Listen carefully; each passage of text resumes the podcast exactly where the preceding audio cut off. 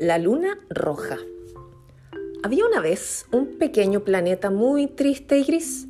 Sus habitantes no lo habían cuidado, y aunque tenían todos los inventos y naves espaciales del mundo, habían tirado tantas basuras y suciedad en el campo que lo contaminaron todo, y ya no quedaban ni plantas ni animales.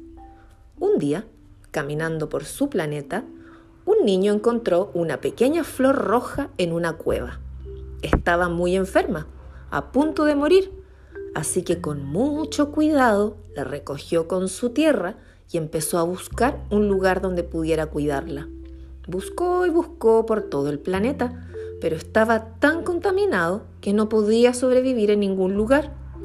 Entonces miró al cielo y vio la luna, y pensó que aquel sería un buen lugar para cuidar la planta. Así que el niño se puso su traje de astronauta, subió a una nave espacial y huyó con la planta hasta la luna. Lejos de tanta suciedad, la flor creció con los cuidados del niño, que la visitaba todos los días. Y tanto y tan bien la cuidó que poco después germinaron más flores, y esas flores dieron lugar a otras, y en poco tiempo la luna estaba entera cubierta de flores.